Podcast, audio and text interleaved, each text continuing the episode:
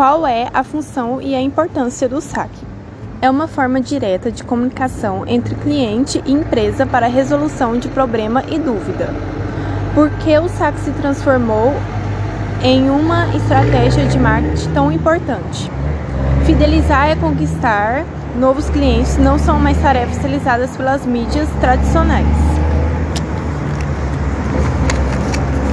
Como o saque se desenvolveu ao longo do tempo?